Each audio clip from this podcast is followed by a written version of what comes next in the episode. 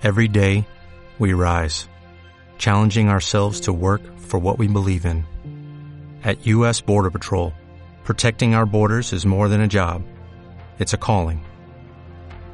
Agents answer the call, working together to keep our country and communities safe. If you're ready for a new mission, join U.S. Border Patrol and go beyond. Learn more at cbp.gov/careers.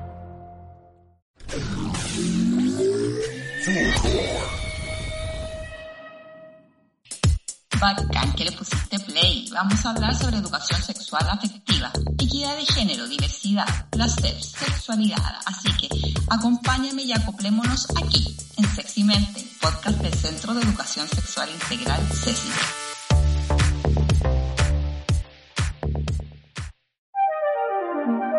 Hola de nuevo a todas, a todos, a todes. Estamos en un capítulo más de Sexy Mente, el podcast del Centro de Educación Sexual Integral, CECI, y estamos aquí con un tremendo invitado que ya nos damos más, como siempre, como todos los capítulos que explotamos de amor. Eh, estamos en esta vez con eh, Cris Córdoba, eh, que es coordinador de OT Educa. Cris, ¿cómo estás? Por favor, muchas gracias por venir. ¿Cómo estás? Hola, bien, bien aquí como mucha gente en el país, ¿verdad? Encerradita aquí. Eh, pero muy entusiasmada por estar aquí. Gracias por la invitación para poder conversar sobre todos estos temas, ¿verdad? Muy interesantes que ya vamos a estar tocando en breve. Muy bien, y también estamos con Daryl Abarca, que es colaborador de diseño con enfoque de género de la Fundación, que nos ayuda, como siempre, a que los diseños de la página y de los talleres queden eh, como deben ser, con ese enfoque que tanto nos importa. Eh, bueno, y vamos a ir de lleno al tiro con el podcast, que esta vez se va a tratar principalmente en OTD, de qué se trata, qué es, cuál es su misión, cuál es su contribución a la comunidad. Así que vamos a partir al tiro. Cris, tú eres profesora de biología, ¿verdad? sí. Y no, exactamente profesora porque no estudié pedagogía, soy licenciada, pero sí me dedico a la docencia en general, así que podríamos decir que sí soy profe de biología o clases de química y biología también. Perfecto. Y a ver, cuéntanos un poquitito. Mira, en el, en el país eh, han habido una, una, una multiplicidad de movimientos eh, que, han, que han, han luchado por los derechos de distintos tipos de grupos, entre ellos los de la comunidad trans, no binaria y intersex, como es OTD, que hemos escuchado harto. ¿Nos puedes contar bien qué es OTD? Bueno, OTD primero que nada veamos qué significa las siglas, ¿no? OTD significa Organizando Transdiversidades. Somos una organización que nace en su estado actual el 2015, como muchas organizaciones y como otras ya se podrán imaginar, siempre hay como una patita que va más hacia el pasado. La verdad es que la OTD tiene patitas hacia el pasado hasta el 2005 hacia adelante, pero el 2015 es cuando se refunda en su estado actual y es, y es ahora organizando transdiversidades. Em, bueno, somos una organización que, como bien dijiste tú, lucha por los derechos de la comunidad trans, de las personas no binarias, y también últimamente hemos tenido algunas incursiones apoyando a personas intersex también. Eso es como en general como lo que es la OTD. Obviamente tiene muchas áreas de funcionamiento, trabajamos en distintas áreas, pero siempre en relación como y alrededor de lo que es como la comunidad, ¿ya? Todo parte en el fondo con las áreas de atención, por ejemplo. Tenemos áreas de atención en donde la gente llega consultando, buscando información, buscando también de repente encontrarse con un par para poder conversar por primera vez quizás de temas trans que quizás no tiene con quién haberlos conversado antes. Eso es todo lo que es como nuestra área como atenciones. Tenemos consejerías de par y atenciones psicológicas ahí. Luego tenemos todo lo que es el apoyo también a las familias. Tenemos una unidad de MAPADRES, como les llamamos nosotros, mm. en donde también se les da apoyo y guía a las familias de las personas que están en tránsitos, ya que en el fondo, sin ese apoyo, a veces no es suficiente. Si no hay apoyo en la familia no es suficiente, como vamos a ver cuando hablemos del tema de la pandemia. Luego tenemos el área de educación, en donde vamos a hacer talleres a colegios, a instituciones de salud, etcétera. Después todo lo que tiene que ver con tratar de generar protocolos, leyes, circulares, ¿verdad? Que es el área de salud y el área de legislación y política pública de la organización. Y así, obviamente también complementada con otras áreas como comunicaciones, investigaciones y etcétera, hacemos el trabajo día a día en la OTD. Hoy qué genial. Increíble, Muy transversal el trabajo que hace OTD. Yo soy un admirador de lo que hacen en todas las áreas y eh, aprovechando, Chris, de pasar el dato de las redes sociales, sé que tienen una página web, otdchile.org, y las redes sociales, ¿cómo los podemos encontrar? ¿Cómo les podemos encontrar? Mira, en redes sociales estamos en Twitter, estamos en Instagram. Mira, la verdad es que yo soy una persona poco de las redes sociales, entonces no sabría darte como el, el nombre como exacto, pero en general eh, están, son, es OTD Chile en general, mm. ya sea con el formato que sea, en la red social que sea. Estamos también en Facebook, como les digo, en Twitter, en Instagram, bueno, y también en la, en la red con una página web. Genial. Eh, bueno, y ya em, acercándonos más al, al, al, tema de los conceptos, de esto de em, cómo entendemos la identidad sexual, me gustaría que fuéramos revisando algunos conceptos básicos en torno a la identidad sexual, partiendo principalmente por el sexo. A ver qué cómo lo definiría, le explicaría a nuestros auditores. A ver, yo, yo les hago las preguntas justamente a los auditores para que se los hagan en su cabeza. ¿Qué es lo que piensan cuando dicen sexo? En el fondo, imagínense, bueno, aparte de quizás como tener sexo, ¿verdad? Cuando uno piensa en el sexo como cuerpo, uno se imagina inmediatamente como que la mente va como al genital, ¿no? El genital y dice, ah, bueno, tiene pene, tiene vulva, ¿verdad? Es hombre, mujer, masculino, femenino, ¿verdad? Pero cuando hablamos de sexo, la verdad es un poco más complejo que eso.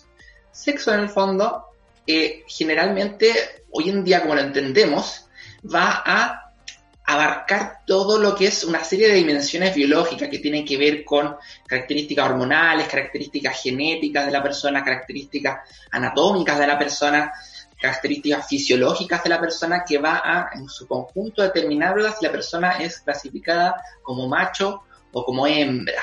Vamos a decir macho y hembra por el resto de los eh, animales, ¿verdad? Así que, bueno, y las plantas también. Así que esa es como la definición como bien como de sexo que hoy en día manejamos.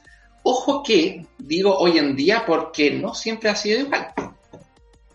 Bien, a ver, ¿a qué te refieres con esto? Ah, Yo creo de que, por ejemplo, hoy en día yo puedo decir que yo soy una persona, em, en términos como biológicos, soy una persona que sería clasificada como macho pero tengo una identidad distinta y un género distinto, ¿no? Ahora, hace mucho tiempo, esta otra palabrita, ¿verdad? Que es género y sexo, usualmente se utilizaban como una sola. Bueno, hoy en día todavía hay gente que ah, las utiliza como una sola cosa. Pero, por ejemplo, para los años 40, los años 50, ¿verdad? Es como no existía esta diferenciación entre género y entre sexo. El sexo era más bien toda una cosa en su conjunto. Por ejemplo, si una persona era hembra, era una mujer, era esperado que por el hecho de ser mujer tenía que tener necesariamente, ¿verdad?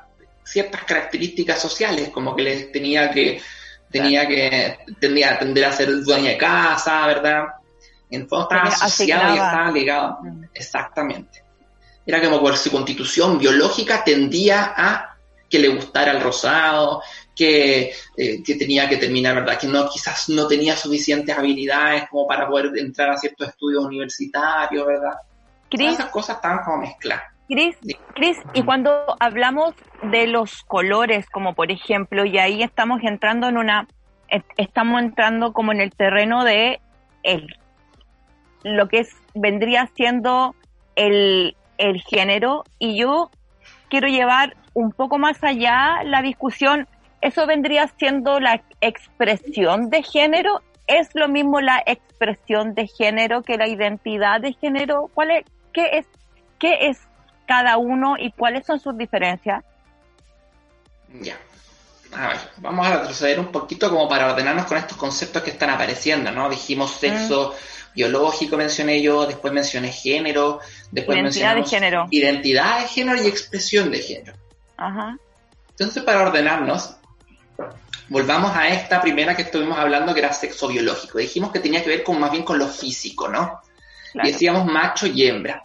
Pero bueno, en la realidad existe también dentro de la población humana un porcentaje que, en el fondo al nacer las características físicas con las que nace no hacen de que, de que clasifique 100% como macho o 100% como hembra.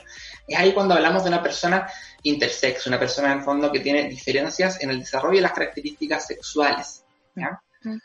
Ok, eso era el sexo biológico. Luego decíamos género. Y género, a ver, cuéntenme ustedes, ¿cuál es la idea que tienen de género? ¿Qué tiene que ver con lo masculino y lo femenino? Ya. Claro, asociado a los colores, al trabajo, a, las labores del hogar, eh, claro. labores de cuidado. Que tiene que ver como a lo social, ¿no? Claro, que tiene que ver con una clasificación social binaria entre o, eres esto y cumples con este tipo de, de, de, aptitudes o cumples con este otro y naciste diseñado para que te guste esto y cumplir con este tipo de requisitos. Claro.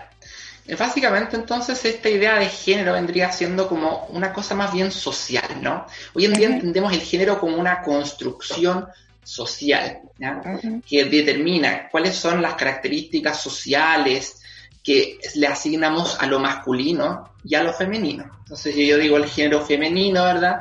Culturalmente, porque depende de la cultura en la que estemos, lo femenino se ve asociado a, por ejemplo, el color rosado, ¿verdad? Quizás ciertas preferencias de labores, ¿verdad? Y así una serie de características sociales, ¿verdad? Lo mismo ocurre con lo masculino, ¿no? Es importante notar de que va desde la cultura en la que estemos va cambiando a lo largo del tiempo. Por ejemplo, una camisa rosada podía ser considerado algo súper poco masculino hace 10 años mm. atrás, 15 años atrás. Pero hoy en día, generalmente nadie se va a horrorizar mucho si ve a un hombre con una camisa color rosado. En ese sentido, ha habido un cambio en la, percepción de género. Al contrario de lo que mucha gente cree, esta cosa, esta idea del género como una construcción social, no es algo nuevo, no es algo de ahora, no es algo de ninguna ideología de género ni cosas así. De hecho, esta idea la propuso por primera un sexólogo en los años 50 que se llamaba John Money, para distinguir en el fondo que una cosa era el cuerpo, sexo biológico, y otra cosa eran las características sociales que se le asignaban como a esta persona. De hecho, son las feministas de los años 60 y los años 70 las que van a popularizar esta división, porque claramente ellas tenían ahí mucho pito que tocar.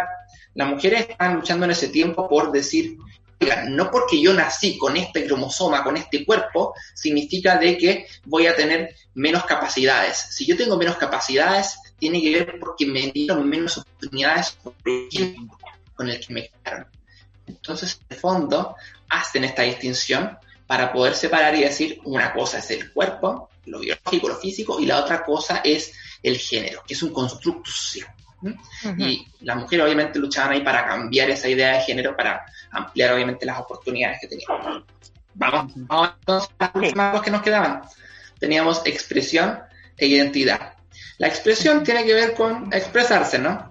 Y la expresión entonces tiene que ver con cómo tú te expresas para mostrar cierto género en la sociedad.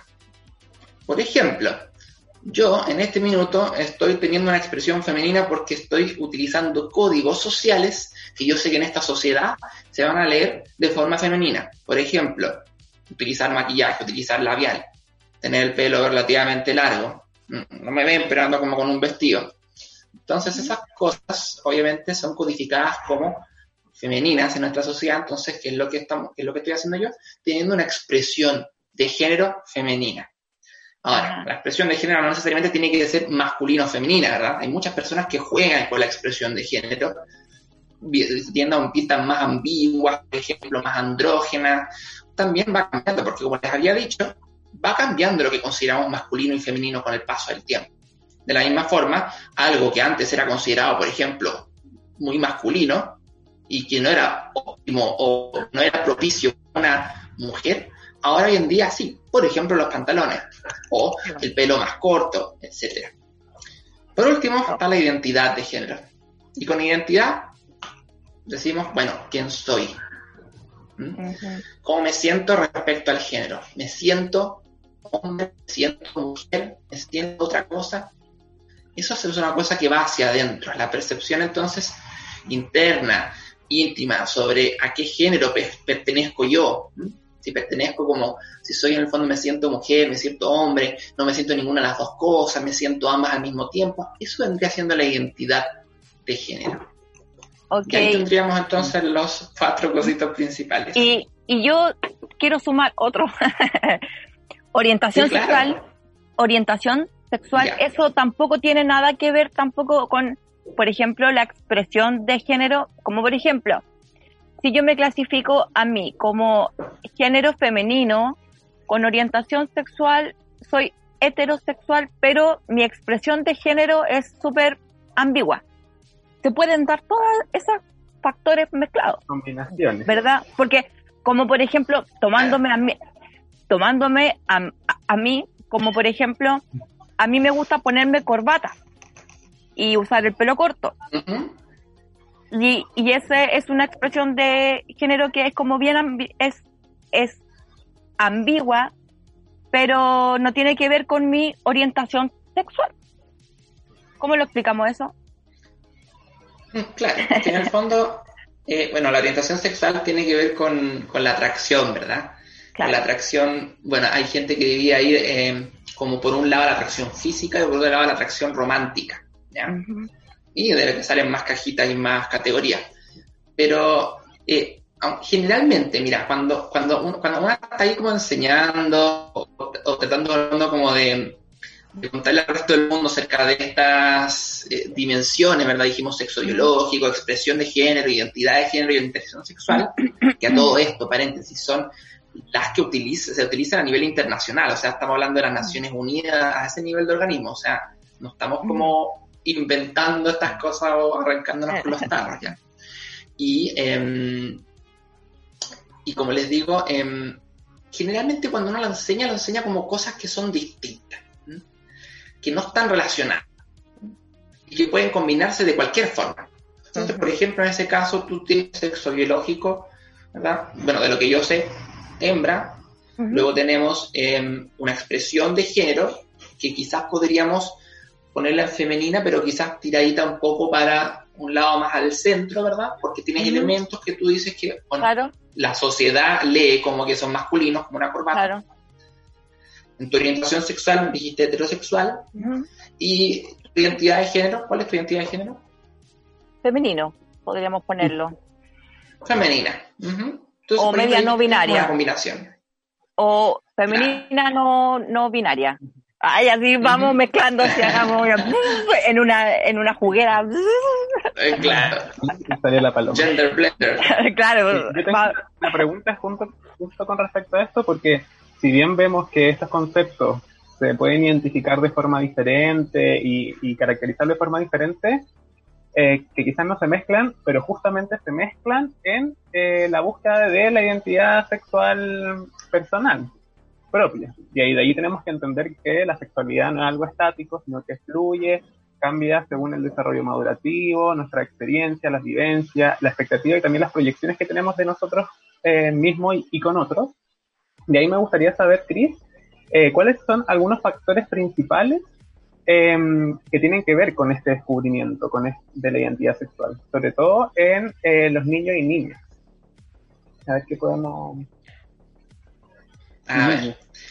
Bueno, estamos con el tema como de que, como tú dijiste, como, como de esto, como este dinamismo, fluidez, como de todo esto. Pensemos que la naturaleza es un juego de video que nos llegó sin instrucciones.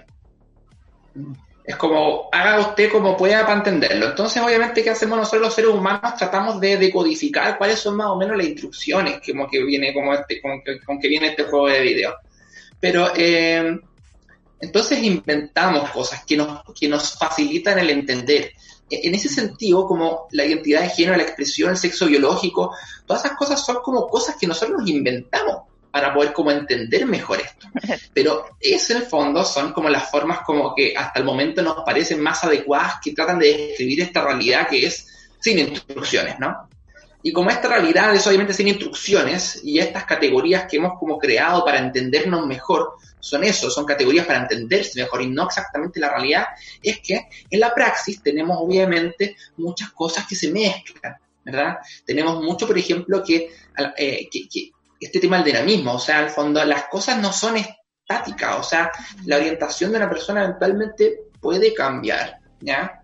O dadas las circunstancias en las que esté, se puede fluir. Las, identidades, las identidades se van construyendo también con el tiempo. Sí, hay factores que vienen de fábrica, ¿verdad? Tendencias que vienen como desde lo biológico en una persona, pero todo el resto se termina de construir cuando este humanito empieza a interactuar con su medio ambiente y a generar y a construir como esto. Entonces, ahora pensando en esto de la construcción como identidad, tú me preguntabas, Daryl, ¿qué pasa, por ejemplo, cuando se, cómo se va, construyendo esto en, en, las personas en general, en la infancia, en la adolescencia? Ya. Eh, como te digo, em, bueno, ahí podemos hacer una, eh, una, una, Espérate, me estás preguntando más bien como de, en, términos de, como de identidad de género, o en términos como de, de así sexualidad de la persona en general. Vamos con identidad de género porque quizás el tema de la orientación sexual es más, es más conocido, pero para las personas que no están cercanas a una realidad trans es más, es más complicado imaginarse como este, este proceso. Ya. Ok, les cuento entonces cómo es más o menos el proceso. Primero que nada, no hay un único proceso. ¿ya? Eso es una cosa muy importante de entender. Porque en general, bueno, claro, o sea, si yo tuviera que describirte, te diría, ok, ¿cuál es la historia más común en este momento en la historia de la humanidad, en esta cultura occidental? La historia más común es que en general eh, la persona que es trans, o que en el fondo va a hacer un tránsito de género independiente de, lo demás, suele eh, sentir como en el fondo por primera vez está como, o se suele manifestar, mejor dicho, está como esta sensación de, de, pertenecer al género contrario o a otro género, o al fondo no identificarse con el género propio que se le asignó a la persona cuando nació, suele empezar más o menos como entre, bueno, entre, entre que nace la persona y más o menos como a los tres años ya como que queda como más o menos establecida como una especie de identidad de género. ¿ya? O sea, un proceso, como les digo, largo, que tiene su, obviamente, su, algún componente por ahí biológico, aunque todavía hay como mucho debate en si es qué tipo de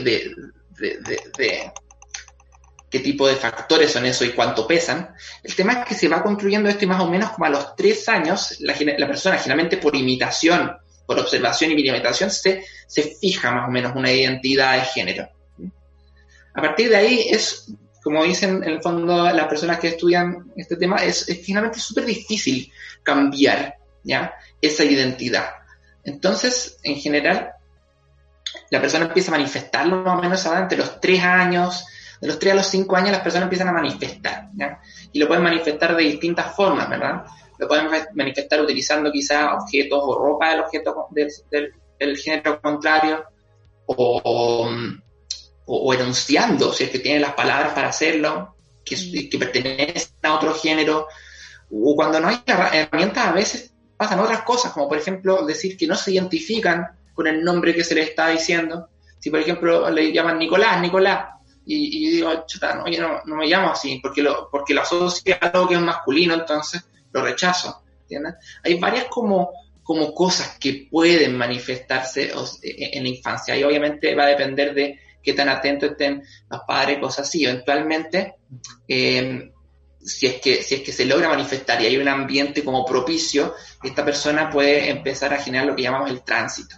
El tránsito viene como en dos sabores, el tránsito social y el tránsito físico. Social es En fondo, utilizar las ropas, el nombre, ser socialmente, básicamente, el género con el cual te sientes identificada. El tránsito físico tiene que ver ya más bien con eh, hormonas u otras terapias que se hacen para generar cambios en el cuerpo. ¿ya? Esa es como la historia como general. ¿ya? Pero la praxis es bastante más complicada que eso, como se pueden imaginar, porque no vivimos en un mundo de adultos hermosos, súper abiertos, que escuchan todo. Y, entonces, y, entonces, ¿qué es lo que ocurre? Que muchos, eh, muchas vidas, muchos tránsitos. Hay distintas, hay muchas formas de transitar. Hay gente que transita muy tarde, ¿por qué?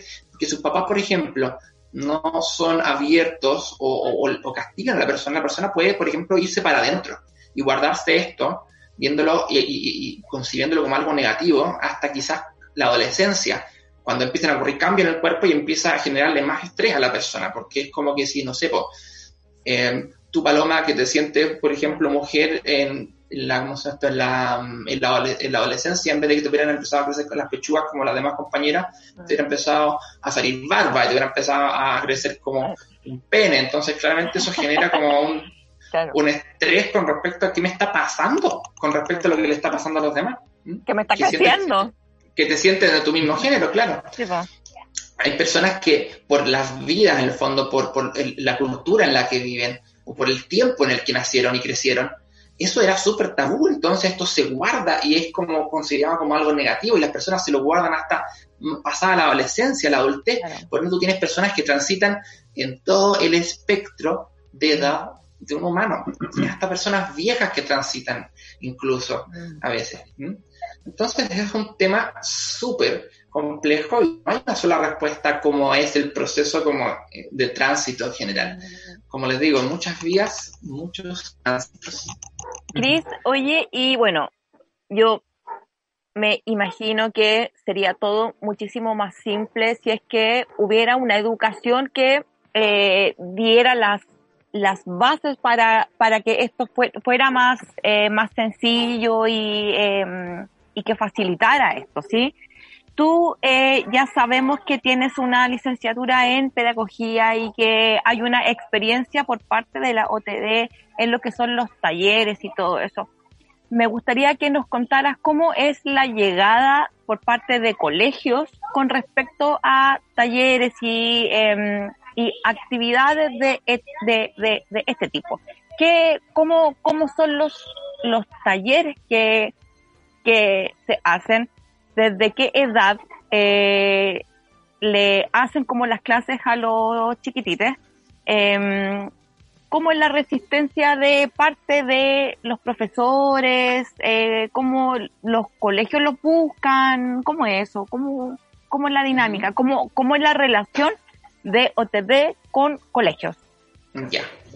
Bueno, primero que nada, una corrección, no, no soy licenciada en pedagogía, pero me gustaría sacarla eventualmente. Por eso justamente, de hecho, eh, le voy a contar que hay temas en los cuales todavía no, nos metemos, porque, porque eh, igual es complejo trabajar como con niños, es como que siento de que si es que no tienes como realmente como la...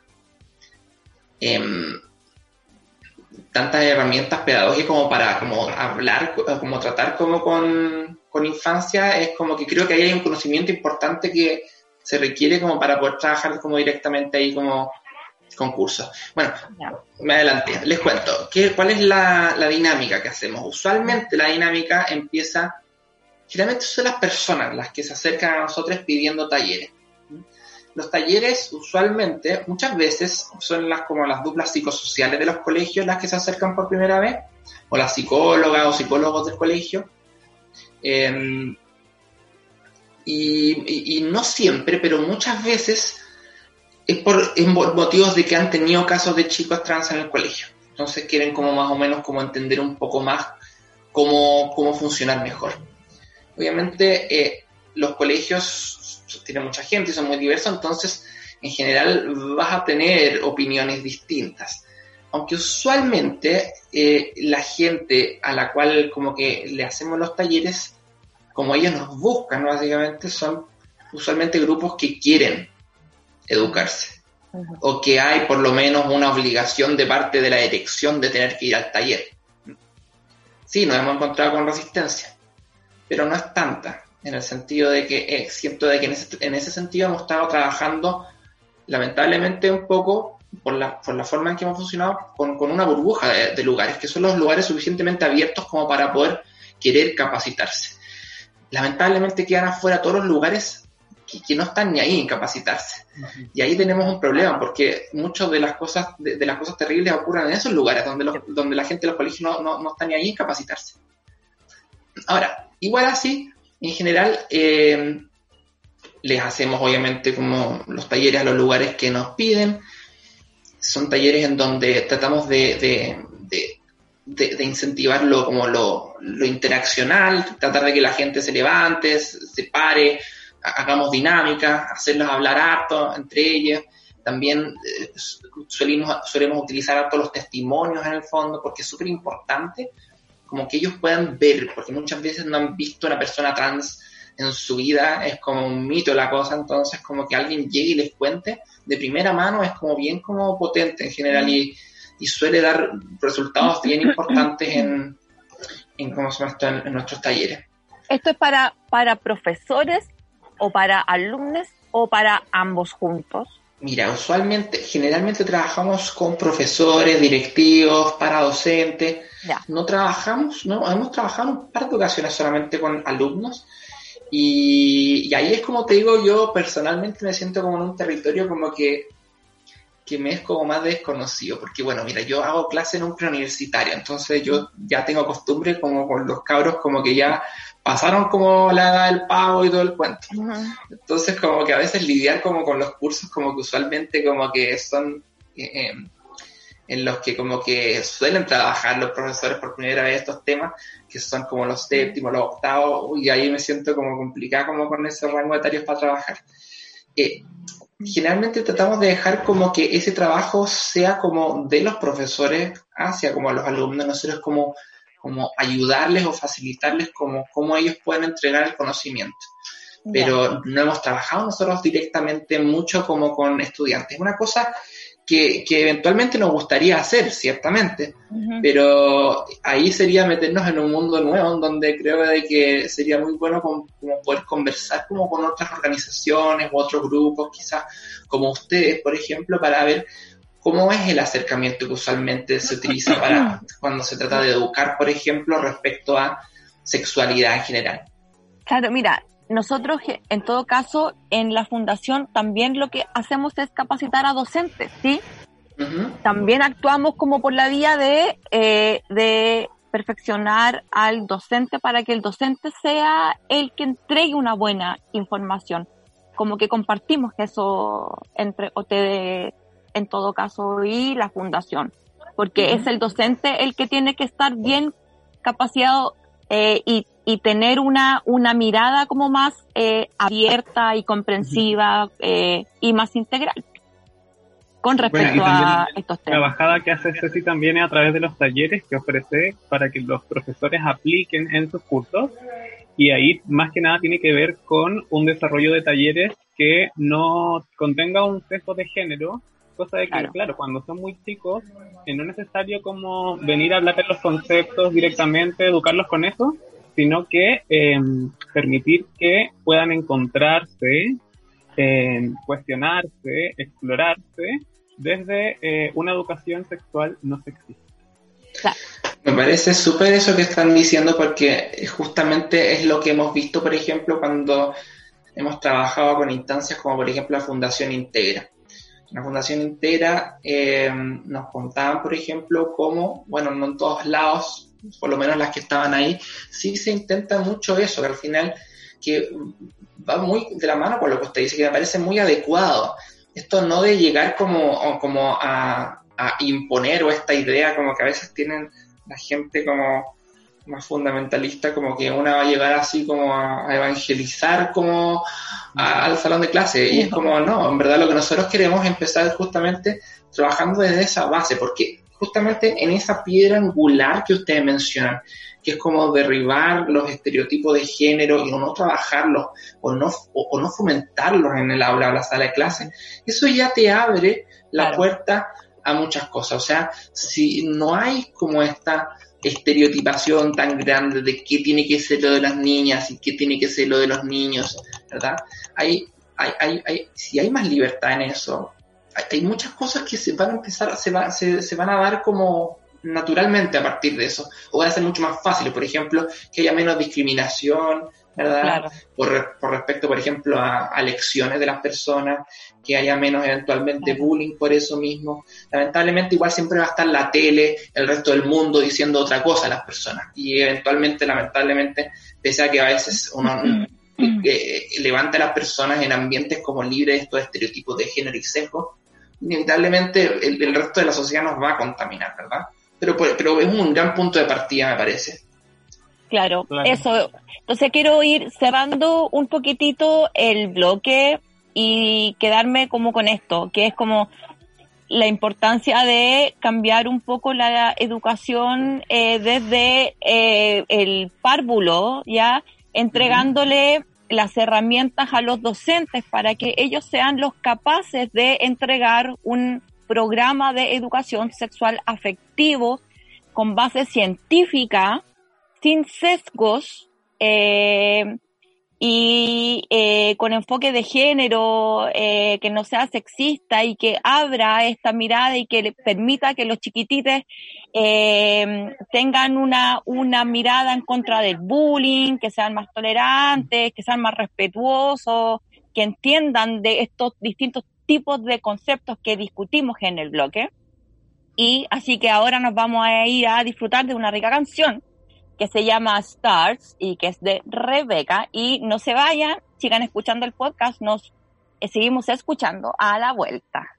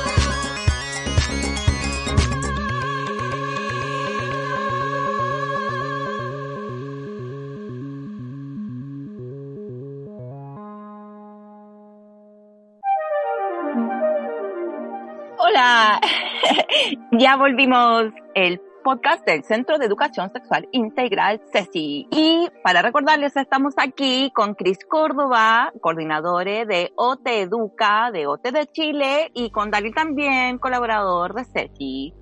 Y yo conmigo, esta, Isa, y conmigo, con Paloma, la periodista. Eh, así que... Vamos con la primera pregunta de este bloque.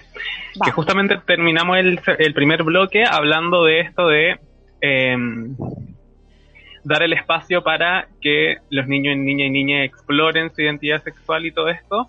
Y quizá una de las restricciones principales que encontramos, eh, no tan solo en los colegios, sino que también en sus ambientes sociales más cercanos, familia, em, podemos encontrar que em, si bien eh, los padres, madres, cuidadores, eh, les da miedo un poco educar en sexualidad porque desconocen.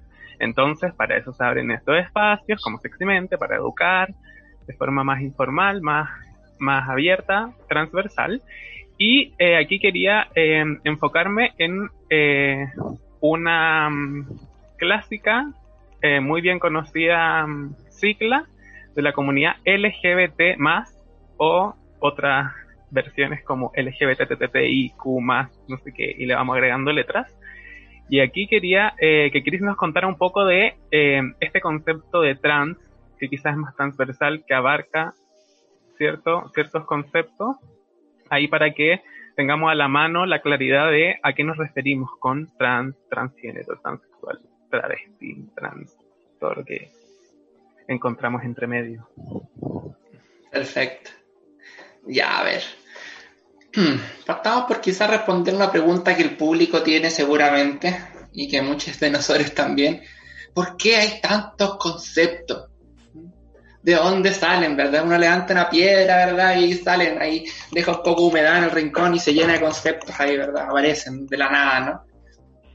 Bueno, primero que nada es porque eh, en, términos como de diversidades de género, diversidades sexuales y de cuerpos, no hay solamente una autoridad no, hay, no es como la ingeniería en donde, eh, ¿verdad? O una ciencia particular en donde, ¿verdad?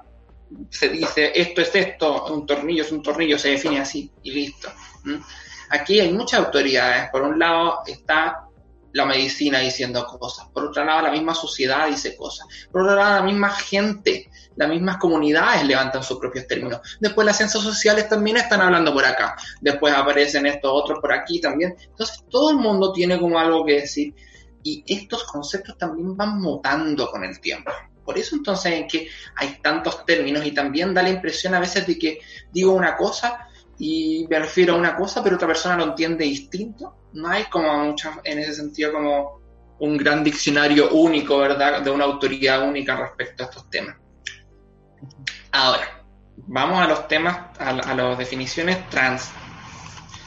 Eh, ok, bueno, mencionaste varios tú ahí, ¿verdad, Dari? Mencionaste transexual, travesti, em, transgénero, trans a secas.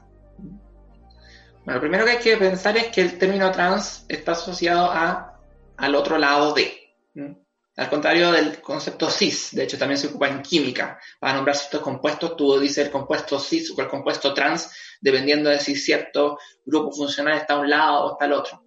El tema es que trans significa como al otro lado. Cuando uno dice transgénero, es en el fondo es como, por así decirlo, como que cruza el género, que atraviesa el género, que cambia de lado al género, del otro lado. Entonces, eh, el concepto transgénero es el que se utiliza normalmente hoy en día como forma como global y que es eh, eh, como el, el, que tiene como mayor como aceptación. ¿ya? Como te digo, aceptación y uso, en sentido de, a todo esto, perdón, en Occidente, en donde significa básicamente una persona que, mm, una persona cuya identidad es distinta a la, a la, a la ¿cómo Su identidad de género es distinta a la que se le asignó al nacer. Entonces tú naciste, te asignaron, ¿verdad? Hombre, te asignaron mujer.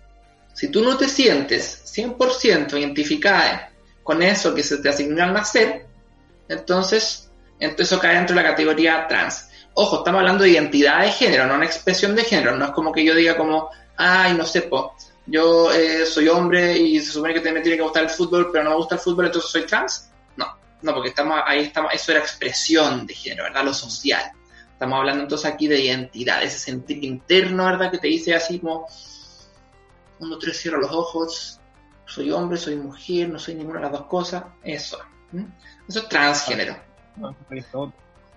Ahora, transexual es una palabra que nació desde la medicina. Ese término fue acuñado en los 70, perdón, en los, en los 50. Es un término más antiguo, ¿ya? Y que hoy en día, bueno, y que generalmente se utilizaba para decir la persona que hacía el cambio de, como se hacía una reasignación, o en el fondo un cambio genital, una cirugía para cambiar. Disculpa. Una intervención física. Exactamente. Entonces, pero es un término que en general la comunidad hoy en día no utiliza. Nosotros por lo menos no lo utilizamos, transexual. ¿Por qué?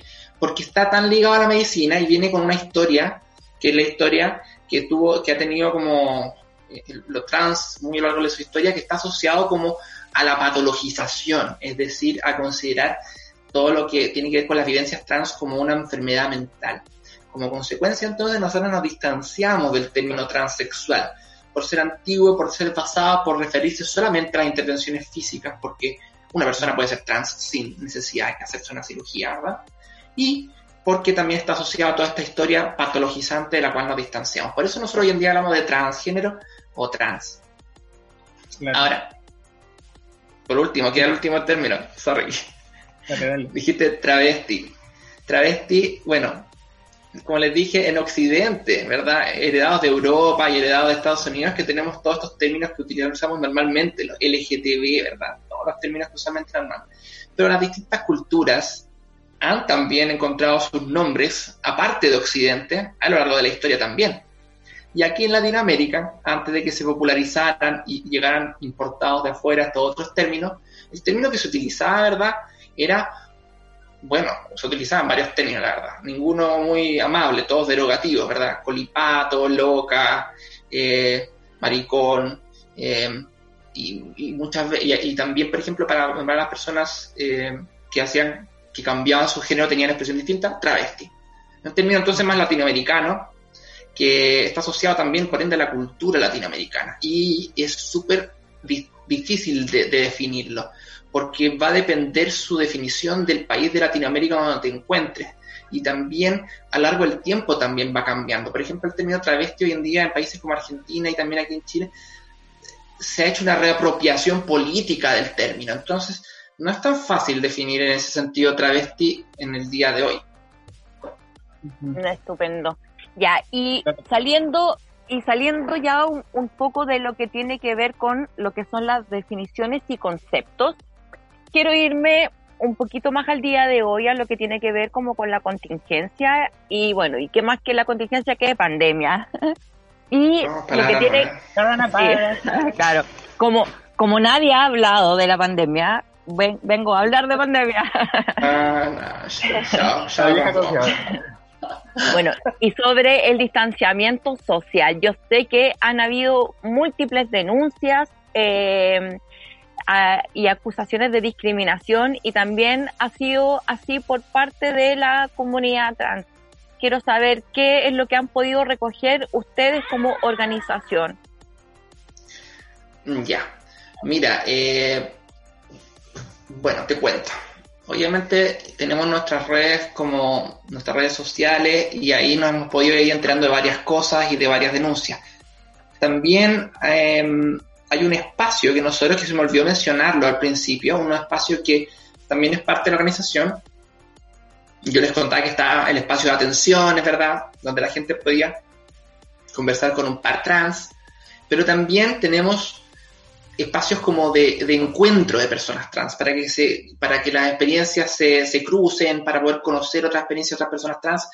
Y eso nosotros le llamamos el grupo de encuentro trans, le llamamos el IET. Y obviamente el GET tuvo que adaptarse como todo hoy en día, ¿verdad?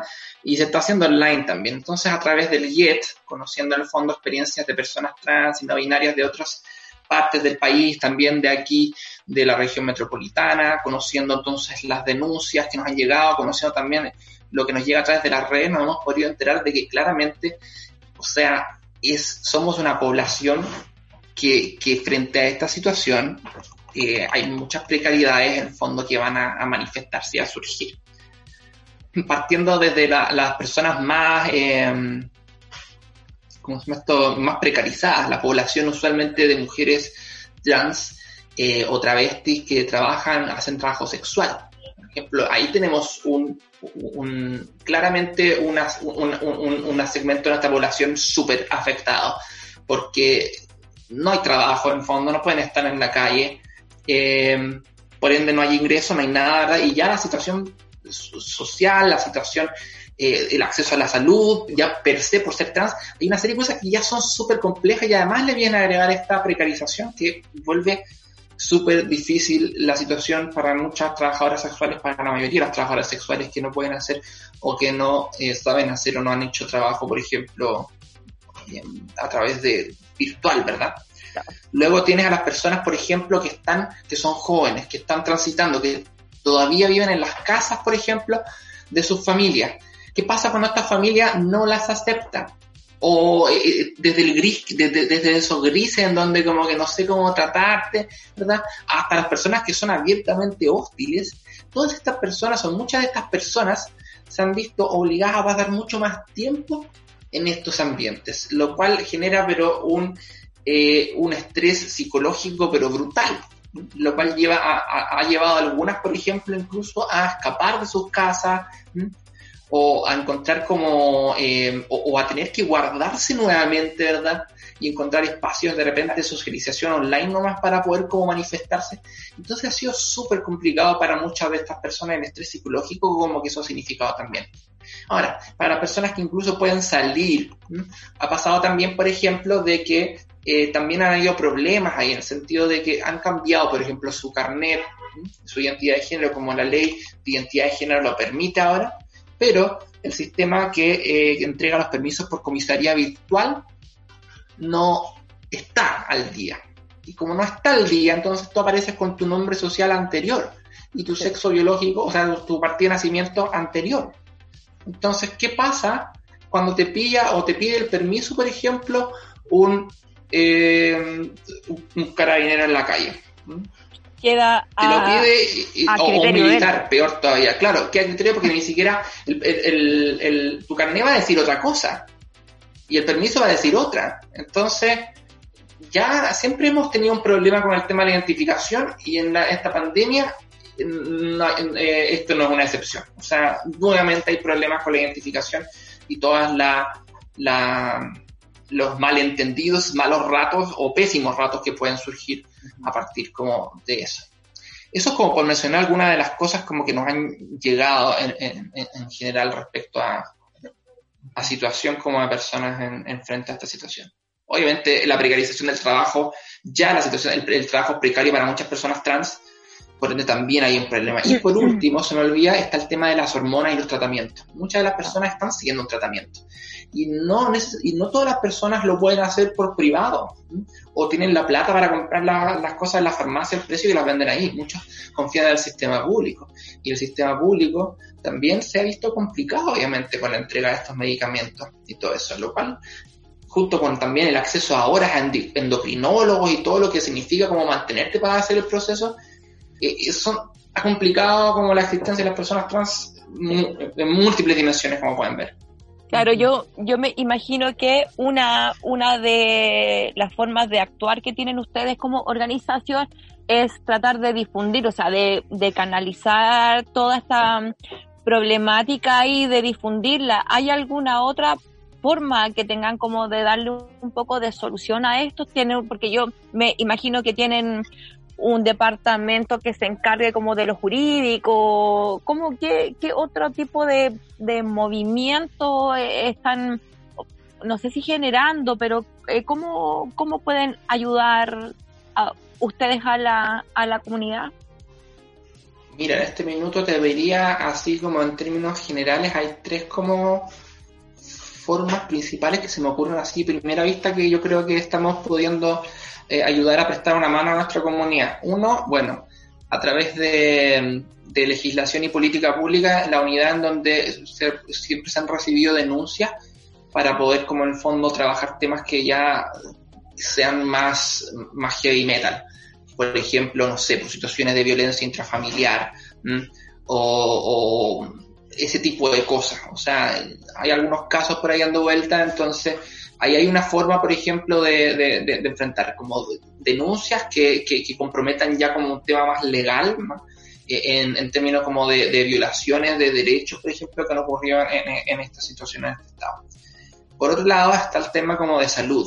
En salud, claramente, nosotros no, no podemos prometer soluciones ni nada, porque nosotros somos simplemente personas trans con un poco más de, em, de ¿cómo se llama esto? De, de ñeque para estar ahí como presionando a, o, conocidos con el, en, el sistema de salud para presionar para que se puedan generar los cambios, para que puedan, por ejemplo, haber más municipalidades que a través de las farmacias populares puedan entregar, por ejemplo, medicamentos a precios reducidos. O poder generar en fondo como eh, tener reuniones para poder como recordarle al Ministerio de Salud, recordarle a los hospitales como que en el fondo están las personas trans y que no tienen que olvidarse de nosotros y que tenemos que, eso también tiene que estar considerado en el fondo. Em, haciendo esfuerzos por ese lado. Y por último, lo más como una de las cosas más directas que también podemos hacer es ayudar como con eh, como con apoyo de comunidad, o sea, con, con vernos, conseguir seguir creando esos espacios. Ahí tenemos todavía nuestras consejerías en el fondo de pares que se pueden reservar a la, a la, ¿cómo se llama esto? A la, al mail atenciones arroba las consultas con la psicóloga también, obviamente todo online. Y por último, muy importante, el grupo de encuentro trans. Este grupo de encuentros se hace todos los jueves a las seis y media. Los links para poder acceder a eso los encuentran eventualmente en las distintas redes sociales. Y ese es un grupo, es una cosa súper importante, porque para muchas personas que están, encerradas en su casa, en el fondo, es como que quizás eh, las únicas personas, o el único espacio, uno de los únicos espacios donde puedes como encontrar con pares y poder discutir todas las cosas que te pasan y, todas las cosas que te pasan además ya por estar en, esta situación como de distancia social es bueno compartirlas, es bueno compartirlas, es bueno socializarlas, es bueno esa contención, es necesaria esa contención entre nosotros, esa sensación de que seguimos siendo una comunidad, de que estamos ahí, de que no nos vamos a desintegrar y poder darnos apoyo mutuamente. Ahí tenemos entonces tres formas en las que eh, esperamos estar como colaborando a paliar un poco las situaciones negativas que ha traído todo esto. Bacán. Daryl, ¿tú hay algo que quieras preguntar? ¿Alguna, ¿Algo que sumar? Sí, yo quiero, mm, eh, no, eh, quizás algo que se me quedaba en el tintero era eh, un poco decir otro, otra nueva nomenclaturas, tipos de identidades como los no binarios, los disidentes sexuales, los no conformes, porque desde Yo no había escuchado eso en no, conforme, como no eh. conforme con tu, cuerpo, con tu cuerpo. Eh, porque al final yo también tuve un proceso de, identidad sexual bien, bien largo y bien reflexivo, lento. Entonces ahí me estoy encontrando también con diferentes formas de representarme a, mí mismo y de también hacer activismo desde la misma expresión de género del diario vivir.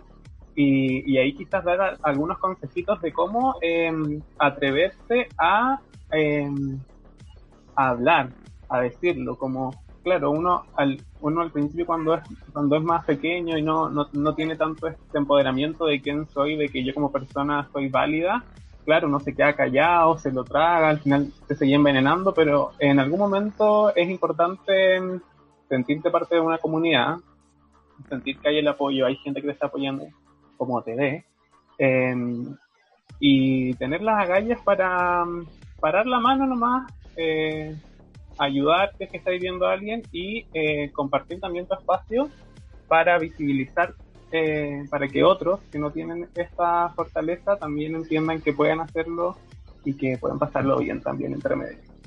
Mm, bacán. Mira, mira, te cuento. Primero que nada, eh, no binaria, gender queer, todas estas con el fondo categorías vienen a nombrar algo que en Occidente quizás no existía.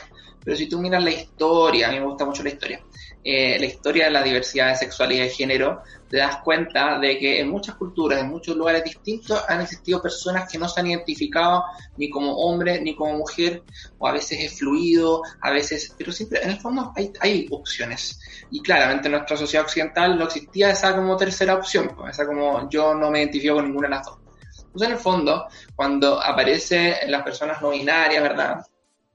Eh, o las personas genderqueer o, o género no conforme, básicamente, eh, eh, viene como un poco como a llenar ese vacío que teníamos en Occidente, ¿cachai? Y, que, y, que, es y que de hecho hay muchas personas trans que de repente a medida que van surgiendo estas concepciones nuevas se van dando cuenta de que sabéis que en verdad me parece que siempre o sea, yo en verdad me identifico más con lo no binario, pero, pero como yo me crié en un momento en donde solamente están estas dos opciones, trans masculino, trans femenino, entonces, bueno, tuve que elegir nomás.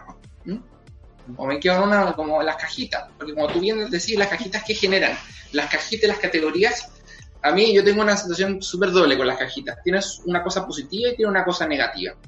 Lo positivo va muy de la mano a lo que tú decís. ¿Qué es lo que me permiten las cajitas? Las cajitas me permiten generar visibilidad y generar comunidad.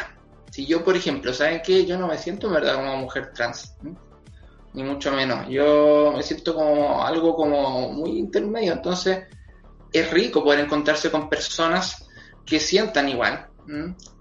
Entonces, ahí hay una cosa muy positiva de las cajitas, de las categorías, nos permite en el fondo encontrarnos entre nosotros y apoyarnos entre nosotros y decir, oye, ¿sabes qué? No estás sole, ¿verdad? Y eso que también te ayuda, te ayuda también a ir construyendo mayor confianza, mayor confianza en lo que siente. Hoy sabéis que no es una locura, no es que en verdad está fallada, verdad. Y en verdad hay otras personas que también se sienten así y te vas educando entre pares y te vas fortaleciendo. Y ese fortalecimiento, que incluye también el pasarlo bien, ¿verdad? El generar amistades, el generar vínculos, es el que te va a permitir en fortalecerte lo suficiente para levantar la voz y eventualmente decirle a, a las otras personas que no están enteradas quizás de tu identidad, decir como, oye, ¿sabéis qué? A mí me pasa esto. Y, decirlo con una seguridad, ¿verdad? Obviamente siempre vamos a tener miedo, especialmente cuando tenemos, tenemos que revelar esto a personas que quizás son muy importantes para nosotros o, o que sentimos que podemos tener una reacción negativa. Pero, pero no importa, pero aún así vas a sentir que no vas a estar tú solo ahí como diciendo eso, porque tú tienes todo tu grupo detrás, toda tu comunidad atrás, todo tu tribu en el fondo que te está apoyando. La parte negativa de las cajitas es cuando la tribu se vuelve muy rígida, ¿verdad? ¿Qué pasa si es que tú eres metalero, pero te gusta también, no sé, pues, qué sé yo, la Beyoncé? Ah, no, pues estamos mal, no podéis ser metalero si te gusta la Beyoncé, pues. Entonces, como que, no, pues ahí en el fondo, se vuelve, cuando las cajitas se vuelven muy rígidas y te impiden, en el fondo, existir en, los, en las fronteras, ahí yo encuentro que las cajitas y las categorías son un problema. Cuando se ponen a estorbar, son un problema. Pero cuando te ayudan a generar comunidad, a visibilizar, a educar eventualmente, entonces sí son positivas todo el rato. Perfecto. Qué bueno. Estupendo. Sí, yo, yo no sé, me quedo como con la sensación que la sobreetiquetación como y clasificación de las cosas de repente tiende como a ser un poco más dañina, así como a etiquetar todo y clasificarlo todo por eso de repente a mí como que me, me acomoda mucho la palabra disidencia, así como, ah, no quiero que me pongan nada, así como que quiero ser lo que yo quiera cuando yo quiera, así ser libre y cuando y si quiero soy y mañana puedo cambiar también. Con, ¿Cuál es el problema? No, no tengo que avisarle a nadie que voy a transitar, digamos. Y bueno, de eh, hecho estamos en la semana como de la disidencia sexual, o sea, este año es la primera vez que se hace esta semana y conmemorando la fecha hoy día, que de hecho es la fecha que el 22 de abril del año 73 hubo la primera como manifestación como en nuestra comunidad de alguna forma, le llaman la Marcha a las Locas, que ocurrió en esa época en la Plaza de Armas. Entonces la disidencia se ha querido como en el fondo como conmemorar esta fecha y se están haciendo de hecho actividades también durante la semana que tengan que ver con la disidencia. Les invito de hecho también a participar ahí eh, de ellas, googleando para buscar porque no sabría decirles bien dónde ubicarla. no, no importa, cuando, cuando subamos el, el capítulo vamos a hacer mención ahí y vamos a, vamos a poner esa, esa información y nos vamos a quedar con esa invitación. Y vamos a poner un tema final para despedirnos. Eh, bueno, Cris, te agradecemos eh, enormemente tu participación, todo tu conocimiento impecable, seca, te admiramos. Eh, gracias. sí. Eh, y Daryl también, muchas gracias por acompañarme, como siempre. Y, y, gracias a Fulgor Lab también, como siempre, sequísimos eh, por ayudarnos. Y también gracias a todos los que nos escuchan y los dejamos invitados para el próximo capítulo de Seximente, el podcast de Ceci. Y los dejamos con la canción Swimming Pool de María Madeleine. Hasta la próxima, chiques. Que estén bien. Chao, chao. Chao. Bye.